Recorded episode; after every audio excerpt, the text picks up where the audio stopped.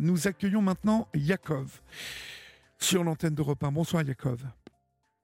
Bonsoir. Bonsoir. Euh, d'où nous appelez-vous Yakov? Je vous appelle actuellement de Jérusalem.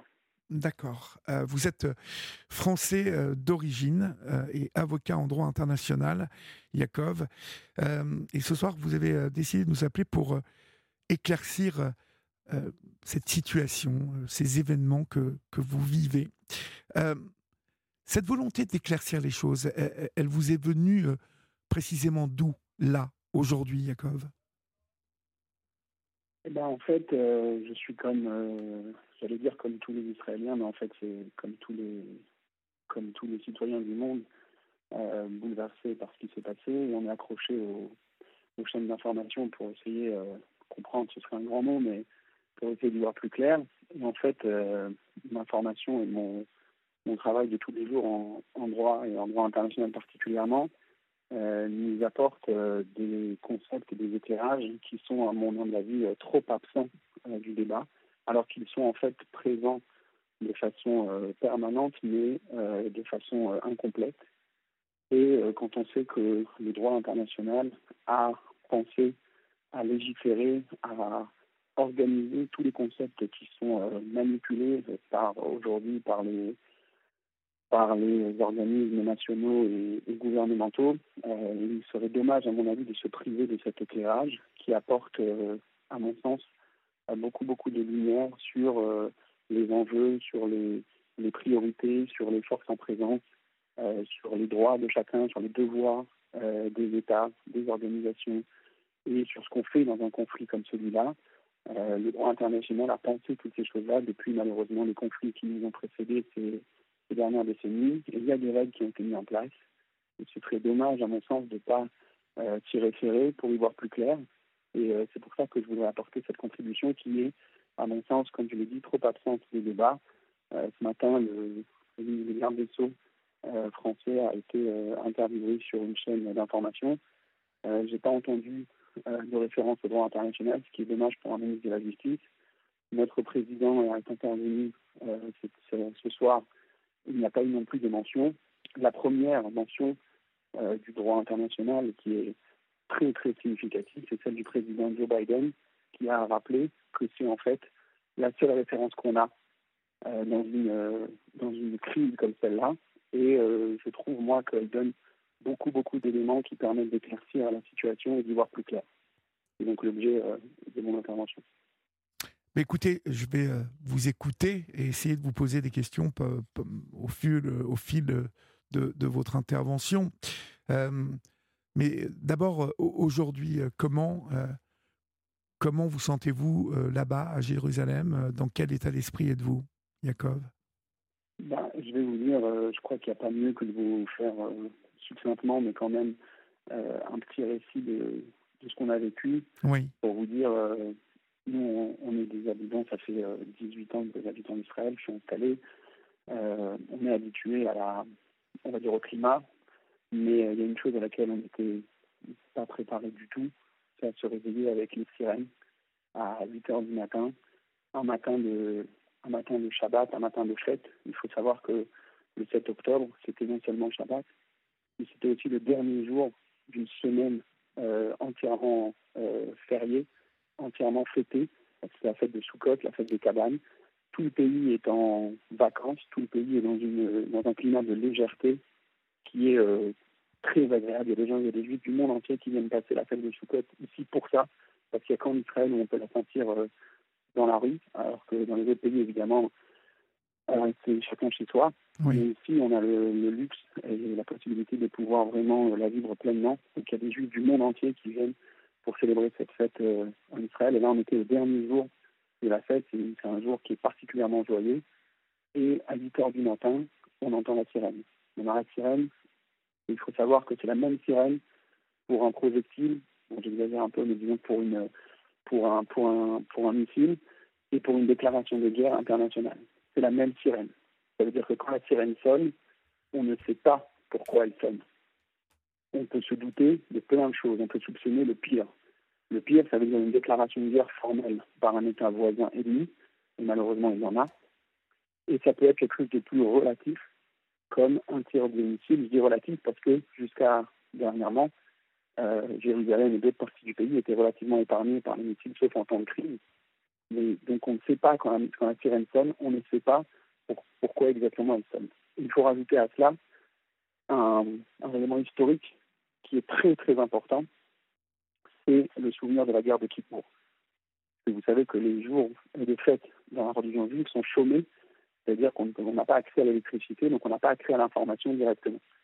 Donc quand euh, l'ennemi, entre guillemets, veut surprendre, il attaque pendant ces jours-là. Et la dernière fois que ça s'est passé, c'est à la guerre de Kippour, qui porte le nom d'ailleurs de la fête pendant laquelle elle a éclaté. Et elle a éclaté ce jour-là à dessein, c'est-à-dire pour pouvoir surprendre euh, le pays euh, dans un jour qui est, alors Kippour c'est le jour le plus saint de l'année, mais c'est un jour qui est chômé, donc les gens sont à la synagogue, les gens sont dans, leur, dans un environnement ni de travail, ni de connexion à, à l'information, ni rien. Et là, euh, moi, quand j'entends cette sonnerie, à 8 h du matin, un jour de Shabbat, un jour de fête, je pense tout de suite, tout de suite au schéma de la guerre de Kippour.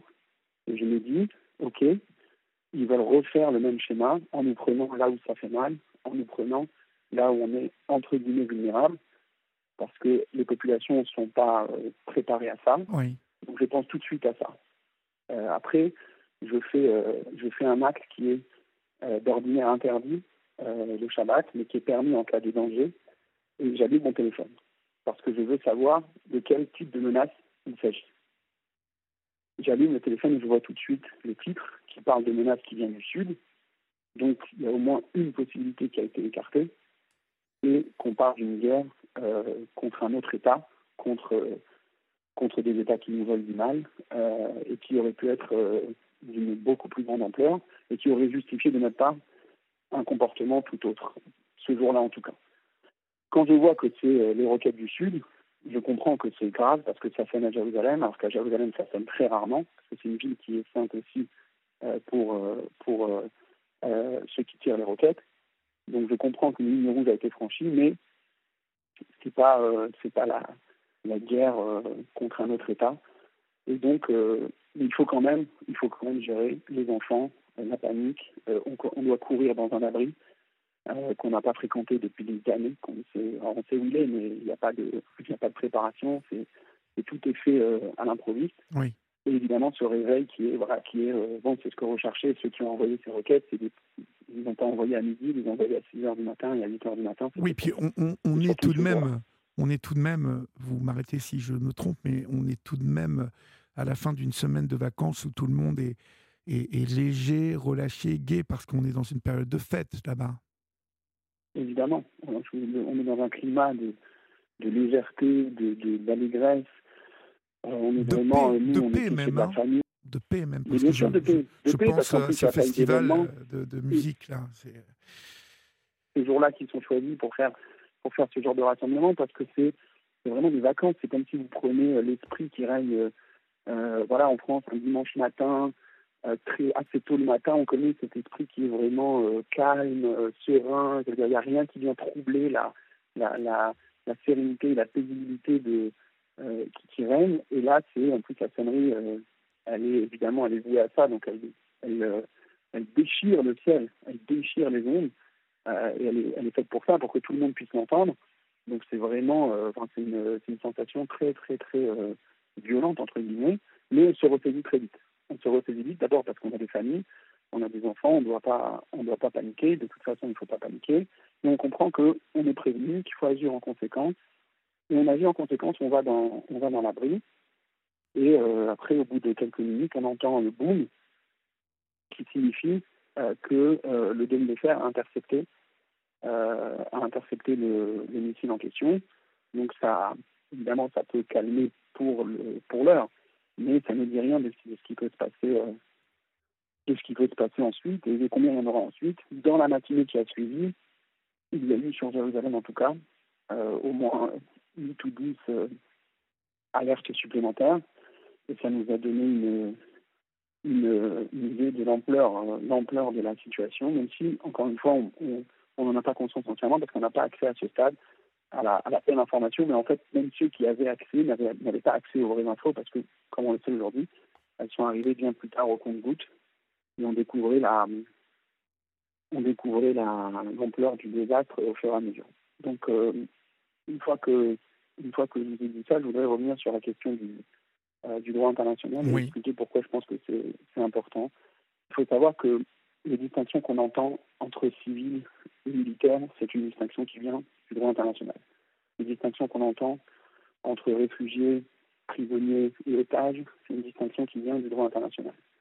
Euh, tout ce qu'on on, parle de condamnation, de riposte, de riposte proportionnée, le président a parlé d'une riposte juste et ferme, ce sont, pour la riposte proportionnée en tout cas, des notions de droit international. Donc en fait, c'est des notions qui sont manipulées, manipulées dans le sens utilisé, hein, pas dans le sens euh, utilisé à mauvais escient. Euh, ils sont utilisés en permanence et euh, il faut s'arrêter un moment pour savoir de quoi on parle. On a également parlé de crimes de guerre, que le Hamas aurait, aurait euh, proféré des crimes de guerre. Donc je vais m'arrêter sur cet exemple parce qu'il est assez, assez criant. si on se ramène aux vraies définitions, et c'est très très important dans ce cas de le faire, le Hamas n'a pas fait de crimes de guerre. Les crimes de guerre, ça suppose une guerre. Une guerre, ça suppose un conflit armé interétatique. Ça veut dire qu'il faut deux États qui prennent les armes, comme par exemple euh, la Russie et l'Ukraine. Dans la Russie et l'Ukraine, on a deux États l'un contre l'autre, des armées les unes contre les autres qui prennent les, armes les unes contre les autres. Les crimes de guerre, ce sont des dérapages. Ce sont des guerres qui tournent à euh, l'agression des civils, comme il y a eu euh, en Ukraine. Mais ce sont des guerres qui démarrent, qui démarrent par une guerre qui est reconnue par le droit international, qui est regrettée par le droit, et qui est reconnue par le droit. Ça démarre par une guerre armée contre armée. C'est pour ça qu'on ne peut pas qualifier ce qu'a fait le Hamas de crime de guerre. Ce serait beaucoup trop léger comme qualification, paradoxalement. Parce que ce que le Hamas a fait n'est pas une armée qui s'attaque à une autre armée. Le Hamas n'est pas un État. Le Hamas n'est pas une armée euh, régulière. C'est une organisation qui a décidé délibérément, sciemment, d'attaquer des civils. Et quand on parle d'attaque délibérée, directe des civils, on parle de terrorisme. l'humanité qu'on parle.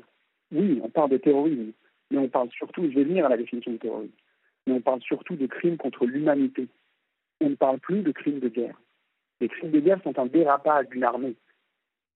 Les crimes contre l'humanité, c'est beaucoup plus grave et ça, c'est défini comme une attaque visant à première vue, sciemment et délibérément des civils. Et c'est pour ça qu'il faut, on parle de crimes contre l'humanité et non pas de crimes de guerre. Et ça, c'est très important de le rappeler. Et pour ceux qui veulent aller voir les références, l'article 7 des statuts de Rome de la Cour pénale internationale définit les crimes contre l'humanité. Malheureusement, il n'y a, que trop de catégories qui correspondent à ce qu'on sait qui s'est produit samedi dernier. Ça, c'est une première, euh, on va dire, euh, précision qui est très importante parce qu'on sait, on connaît le, concept de crime contre l'humanité. C'est aussi un concept qui est beaucoup, beaucoup employé. Mais il faut être précis sur euh, la gravité de la, situation et, ce qu'a fait le Hamas, c'est pas moins, pas moins que des crimes contre l'humanité. Maintenant, vous venez à la question de la qualification terroriste du groupe. Il faut savoir que, en droit international toujours, il y a un interdit de faire usage de la force. C'est-à-dire que les pays, entre eux, et les organisations entre elles, ont interdiction de faire usage de la force les unes contre les autres. Il y a des exceptions à cette règle. Une des exceptions sur laquelle se basait le Hamas depuis toujours, c'était le combat armé pour la libération d'un peuple oppressé. Une des catégories qui permettrait éventuellement à une organisation de prendre les armes, ce serait la cause d'un peuple euh, qui voudrait libérer ce peuple d'une emprise euh, colonialiste, impérialiste, et qui un, combat qui serait mené dans cet esprit rentrerait dans l'exception euh, de l'interdiction de faire appliquer la force en droit international. Jusqu'à aujourd'hui, le Hamas, qui de son nom officiel s'appelle le Mouvement de la résistance islamique palestinienne, et c'est pas pour rien que c'est ce nom qui a été choisi, c'est parce qu'il se cachait derrière l'argument de la résistance, de la libération du peuple palestinien. Aujourd'hui, aujourd'hui, on sait, tout le monde sait, après les atrocités qui ont été commises, que euh, cette excuse, ce prétexte, ce mensonge ne peut plus, ne peut plus être mis sur la table. Aujourd'hui, le Hamas rentre par définition dans la catégorie d'une organisation terroriste et n'a plus aucune, aucun droit d'être, n'a plus le droit d'exister au niveau du droit international. C'est pour ça qu'il n'est plus fréquentable, ça va sans dire, mais tous ceux qui refusent de s'en détacher se rendent coupables d'illégalité et d'illégitimité. Et à l'inverse, et il faut aussi le préciser, tous ceux qui cherchent à identifier la cause palestinienne avec la cause du Hamas entachent, entachent la cause palestinienne de terrorisme et d'illégalité et d'illégitimité sur tous les plans. C'est pour ça que c'est très important, comme l'a fait le président ce soir, de bien distinguer. Et aujourd'hui, c'est clair, puisque jusqu'à aujourd'hui, ça ne l'était pas, mais aujourd'hui, c'est clair pour tout le monde que euh, le Hamas n'est pas là pour libérer qui que ce soit. Il est là pour tuer, et particulièrement tuer des juifs. Et je ne vous dis pas ça comme un commentaire ou comme une opinion. C'est mentionné dans la charte du Hamas. Il y a une charte du Hamas qui mentionne aux articles 7, 15 et 26 le euh, l'assassinat des Juifs comme faisant partie de son projet. Donc tout ça, c'est des choses qui sont écrites, c'est des choses qui sont disponibles. C'est pas seulement des opinions, c'est des choses qui sont euh, avérées et euh, que le droit international nous permet de d'éclairer. Et il est très important de comprendre qu'aujourd'hui, le Hamas n'a plus de raison d'être, il n'a plus de droit d'être. Parce que jusqu'à maintenant, il se cachait derrière cette qualification de résistance, de libération, mais ça n'a plus cours, puisqu'aujourd'hui, il, a fait, il a fait la preuve malheureuse et, horrible du fait que euh, ces actes sont des actes terroristes. Et donc, le fait de dire euh, libérer la Palestine pour défendre les actions du Hamas, c'est non seulement hors sujet, mais c'est surtout très. ça dessert la cause palestinienne.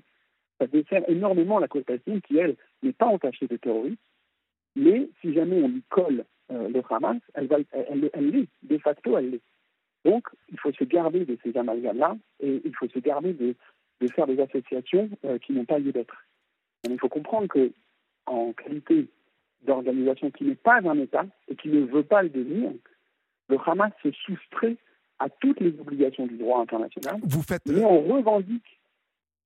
Vous faites référence notamment à, des prises de position euh, d'hommes politiques en France, un d'élus, hein, je parle de députés, euh, qui euh, font cette confusion, euh, mais de manière, je, je suppose, totalement volontaire et en pleine conscience de vouloir justement euh, faire du Hamas une, une, organisation étatique et donc ramener, comme vous le dites, dans le droit international le Hamas. Or, c'est ce que vous nous expliquez ce soir, droit international et Hamas sont, sont deux entités qui ne, qu'on ne peut pas réunir.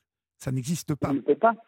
Et d'ailleurs, le Hamas a, toujours bien fait attention à ne jamais devenir un État, et, il est d'ailleurs malheureusement jusqu'à aujourd'hui privé les Palestiniens des propositions d'État qui ont été faites, parce que voulant se soustraire aux obligations du droit international, mais n'oublions jamais, et c'est là que le vice et l'abus et l'abus de droit est caractérisé, n'oublions jamais d'invoquer le droit international à son profit. Et par exemple, je vais donner un exemple. Quand le Hamas se cache, organisation terroriste, se cache parmi les civils, pour ensuite invoquer l'immunité de ces mêmes civils au regard du droit, qui est réel.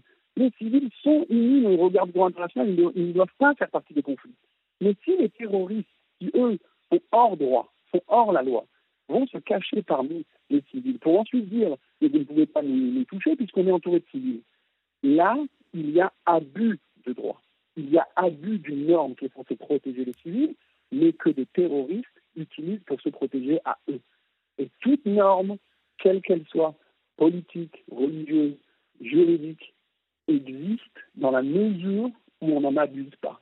À partir du moment où on abuse d'une norme, et c'est vrai pour des droits étatiques, des droits nationaux, des droits internationaux, à partir du moment où on abuse d'une norme, elle perd sa raison d'être et elle perd même sa, sa validité juridique. Elle perd même sa légitimité. Exactement, elle perd sa légitimité. Et je vous rappelle que légitimité, la racine, c'est lex, c'est la loi en latin. Ça veut dire que la légitimité, c'est la loi et la, loi, c'est la légitimité. Vous rappelez, vous, vous rappelez Yakov, que, que le Hamas est toujours caché derrière sa prétention à vouloir faire acte de résistance justement pour le peuple palestinien, mouvement pour la résistance de la Palestine, une des exceptions à l'interdit de faire usage de la force contre un pays. Euh, euh, et dans ce conflit vise euh, l'indépendance d'un peuple, mais étant donné les actes proférés par le Hamas, le Hamas s'est exclu, il est sorti complètement de cette cause. Complètement. Et c'est ce qui doit être aujourd'hui évident. On est à peine cinq jours après ce conflit après le début de ce conflit. Mais, il y a déjà des conclusions qu'on peut tirer. Et, vous faites bien de le rappeler ce soir encore, et il faudra l'asséner parce que, euh, voilà, vous, vous l'avez saisi, euh, il y a une, une, fange euh, politique en France qui, qui, qui vraiment, de, de, de, manière visée et volontaire, veut semer le, trouble, vous voyez, euh, veut, jeter du brouillard sur cette, euh, justement sur tout ça, sur cette conception euh, et sur la, légitimité du Hamas. les politiques français auxquels je fais référence, bien évidemment, de la France insoumise, eh bien, parlent du Hamas comme du mouvement de résistance pour la libération de la Palestine. Mais c'est justement, ça c'est un amalgame et un hors-sujet qui montre euh, l'ignorance des concepts de base. Mais, mais, qui est très grave. Qui est très grave. Bien sûr. Et c'est très grave pour le peuple palestinien en premier, parce que c'est lui qu'on entache. Et après, on va avoir des, des, réponses à ça qui vont, se, qui vont se, se focaliser sur le mérite du peuple palestinien et sur, ses, et sur son droit à être ou pas, alors que ce n'est pas la question. Personne n'en a jamais, n'en a jamais douté. Israël est en paix avec deux pays arabes musulmans qui lui sont frontaliers, l'Égypte et la Jordanie, depuis des années, sans que ça ne pose aucun problème. Et vous remarquerez qu'on ne parle jamais de menaces de la part de ces deux pays, même quand les tensions augmentent, même quand le conflit existe, parce qu'Israël sait vivre en paix avec des pays frontaliers, même musulmans. On l'a fait, on, peut le faire. Et pour peu que euh, ces pays acceptent les règles du jeu, et pour peu qu'on les laisse s'exprimer sur les règles du jeu, aujourd'hui le Hamas tient en otage quand on parle de prison à ciel ouvert, les, géoliers ne sont pas les Israéliens. Il faut bien comprendre, les géoliers, on le sait aujourd'hui, puisqu'on sait aujourd'hui que leur cause n'est pas le peuple, mais était bien leur, la, violence et leur propre cause terroriste. Les géoliers sont le, sont le Hamas. C'est pour mhm. ça que vous verrez toutes les déclarations ne visent évidemment que à éradiquer le Hamas et non pas, évidemment, ça va sans dire, s'en prendre au peuple palestinien parce que la question n'est pas sur le peuple. Et, faire cet amalgame, c'est desservir la cause du peuple. Mhm. Et c'est la desservir d'une façon qui, est scandaleuse et dramatique. Mhm. Donc il faut rétablir cette vérité. Il faut la rétablir. Et, les conseils du droit euh, nous aident à rétablir cette vérité. Et pour ceux qui les connaissent, c'est pourtant simple. Et on s'attendrait d'une personne politique de la stature euh, de celles qui ont fait ces déclarations d'avoir un minimum de culture dans ce domaine, puisqu'ils en ont dans tous les autres, mais dans ce domaine, on se permet des approximations, on se permet des à peu près, on se permet des opinions, alors que euh, ça a été pensé tout mhm. ça. Mais sachez, Yakov, que ces approximations euh, sont calculées. Et euh, il n'y a pas un manque de culture du tout. et je vais nommer directement un homme comme Monsieur Mélenchon, qui justement, à la vue de sa grande culture, sait très bien que cette approximation est, un, un funeste calcul électoraliste euh, et qui, euh, mais qui est porteur de, de, gravité. Parce qu'aujourd'hui on voit dans la rue euh, des, des gens venir lever le poing en disant nous sommes tous palestiniens et qui confondent absolument tout. On va, on va marquer une pause, Yakov, euh, car j'ai des questions à vous poser euh, pour que qu'ici, en France, vous nous éclairiez aussi sur euh, le, futur, hein, les, jours à venir et, quelle est, quelle, est la, la mentalité du peuple israélien face à l'horreur qui s'est produite ce week-end en vue d'une frappe de l'État israélien. mais je vais vous poser ces questions juste après la pause. Vous restez avec moi, on se retrouve dans quelques secondes. Vous aussi, venez vous confier à Olivier Delacroix au 01 80 20 39 21. Il est 23h30, vous êtes sur Europe 1 et c'est euh, la libre antenne. Euh, Yakov, euh, ici en France, bien évidemment, nous sommes loin de, tout cela et vous êtes, vous, sur place, en première ligne. entre les propos extrêmement durs du Premier ministre israélien qui parle d'une vengeance terrible, mais encore une fois, envers le Hamas, quelle est, quelle est la volonté du peuple israélien aujourd'hui Quelles sont ses attentes justement par rapport à, à, ce droit international que vous évoquez ce soir et à, une certaine morale qui fait que J'étais mercredi à soutenir euh, le peuple israélien euh, et, j'irai aussi soutenir euh, les victimes palestiniennes d'une guerre qu'ils n'ont pas voulu au même titre que les civils israéliens. Mais quelle, est, la volonté du peuple aujourd'hui? Qu'est-ce que les Israéliens demandent aujourd'hui à son gouvernement? Alors, je vais vous répondre encore une fois en me référant au, droit et, à une citation. Il y a une citation qui dit la chose suivante. Le monde est ainsi fait que les hommes méprisent ceux qui les ménagent et respectent ceux qui ne leur concèdent rien. Aujourd'hui, cette citation, je pense, représente au mieux l'état d'esprit euh, de la société israélienne qui a compris à son corps descendant, au sens propre, à son corps descendant, qu'elle devait montrer qu'elle ne concéderait rien. Parce que si elle ne montre pas elle ne sera pas respectée. Et on ne parle pas ici de respect pour la forme, on ne parle pas de respect pour l'honneur, on parle de respect pour la vie. C'est-à-dire qu'il faut bien comprendre que les intentions, et ça c'est peut-être difficile à comprendre pour ceux qui ne sont pas concernés, mais on n'attend pas à ce que tout le monde comprenne. On attend juste à ce que ceux qui ne comprennent pas passent leur chemin. Mais il faut comprendre que pour ceux qui sont concernés, c'est-à-dire nous qui sommes menacés, les menaces ne sont pas euh, une, conquête politique ou même euh, d'un désordre. Les menaces sont, sans dramatisation, sont d'une extermination de l'identité du peuple d'Israël. Et c'est des choses qui sont dites. Il n'y a pas besoin de les supposer. C'est pas de la spéculation. Mhm. C'est des choses qui sont dites et par les actes de samedi dernier, c'est même des choses qui sont malheureusement appliquées. donc aujourd'hui, la société israélienne sait que le nombre de morts la frappe qui a, qui a touché en plein cœur, en plein cœur la société israélienne, doit être, doit être répondue. Et encore une fois, je me référer au droit. Le droit permet, le droit international permet, reconnaît le droit d'un pays aux représailles. Il demande à ce que ces représailles soient proportionnées.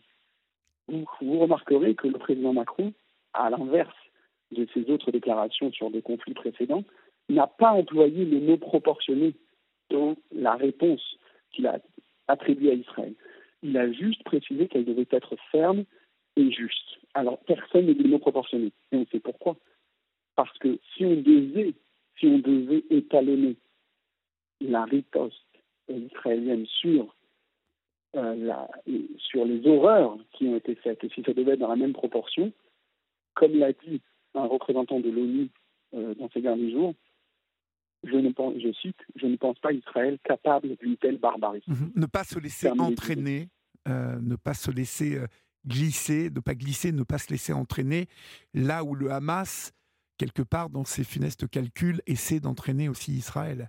Euh, car, Mais d'un autre côté, d'un autre côté il y a une règle quand on, quand on arrête, quand on descend en dessous de, de, toutes les considérations humaines et dignes qui ont été créées depuis des, des, dizaines, voire des centaines d'années, il y a des règles qui reviennent.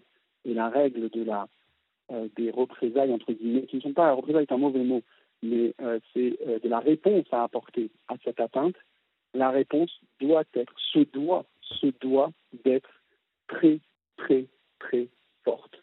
Si elle n'est pas très forte, elle ne rétablira pas l'équilibre nécessaire à ce que Israël puisse continuer à exister dans cette région, parce que nous avons compris à notre corps défendant que le seul critère était le rapport de force, et que quand nos ennemis identifient une brèche dans notre force, ils s'y engouffrent. C'est pour ça qu'on se doit aujourd'hui à notre corps défendant de rétablir la position de force qui était la nôtre, pas pour en abuser, même pas pour l'utiliser, mais uniquement pour qu'elle soit là euh, en rempart à toutes ces tentatives qui n'attendent, comme on l'a vu, on l'a vu, qui n'attendent qu'une chose, c'est qu'on baisse notre garde pour venir et nous, sauter au cou. Et ça, c'est une chose qui est aujourd'hui évidente dans toute la société, qui malgré ses désaccords et malgré ses différences, est complètement, complètement unie derrière cet objectif. Et l'objectif, il n'est pas, il n'est pas défini précisément. Ça, on laisse ceux qui sont euh, aux, responsabilités euh, le soin de définir précisément. Ce que le peuple attend, c'est qu'on rétablisse son honneur. Son honneur a été bafoué, et ce n'est pas qu'une question d'honneur, c'est une question de vie, parce qu'on sait que si jamais on n'est pas respecté, c'est-à-dire que nos ennemis n'ont pas un minimum euh, peur ne sont pas un minimum euh, dissuadés d'intervenir, ils le feront, et s'ils le font, ce n'est pas pour le faire à moitié. Et donc c'est très important de comprendre que on ne doit rien concéder pour être respecté. Et ça, c'est aujourd'hui euh, l'immense, même pas la majorité, c'est l'unanimité de la, de, la, société israélienne qui attend, qui attend ce rétablissement que soit rétablie la, la situation qui fait que on peut se tenir debout et ne pas avoir peur euh, d'une atteinte à la souveraineté de l'État israélien, qui lui, lui est un État, un État souverain, et qui lui s'efforce de respecter les normes du droit international tant que elles sont entre guillemets respectées par la partie adverse. Et dans les actes, et dans les actes, Jacob, ça, ça peut se traduire comment ça? euh, Rétablir son honneur, rester debout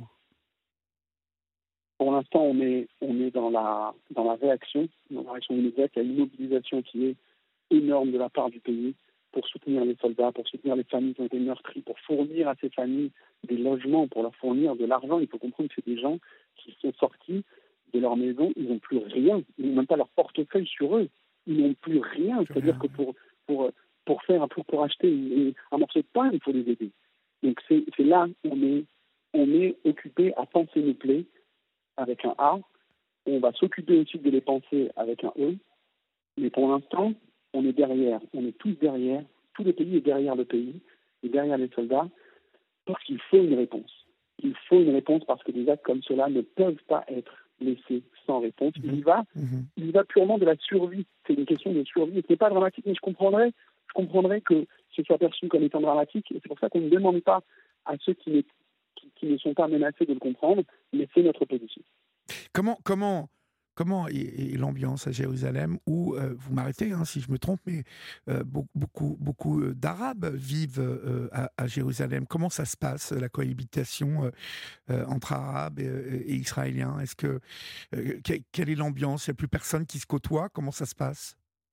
Ben Là, vous savez, on est en climat, on est trop près du conflit dans le temps. Donc là, on est en climat on est entre guillemets en climat de guerre. Alors ça veut dire quoi un climat de guerre? Ça veut dire qu'il y a beaucoup moins de gens dans la rue, euh, les gens vont pas au travail, les enfants sont à la maison, vont pas à l'école, euh, les gens restent chez eux, tout le monde reste chez soi, euh, les Israéliens, les Arabes israéliens.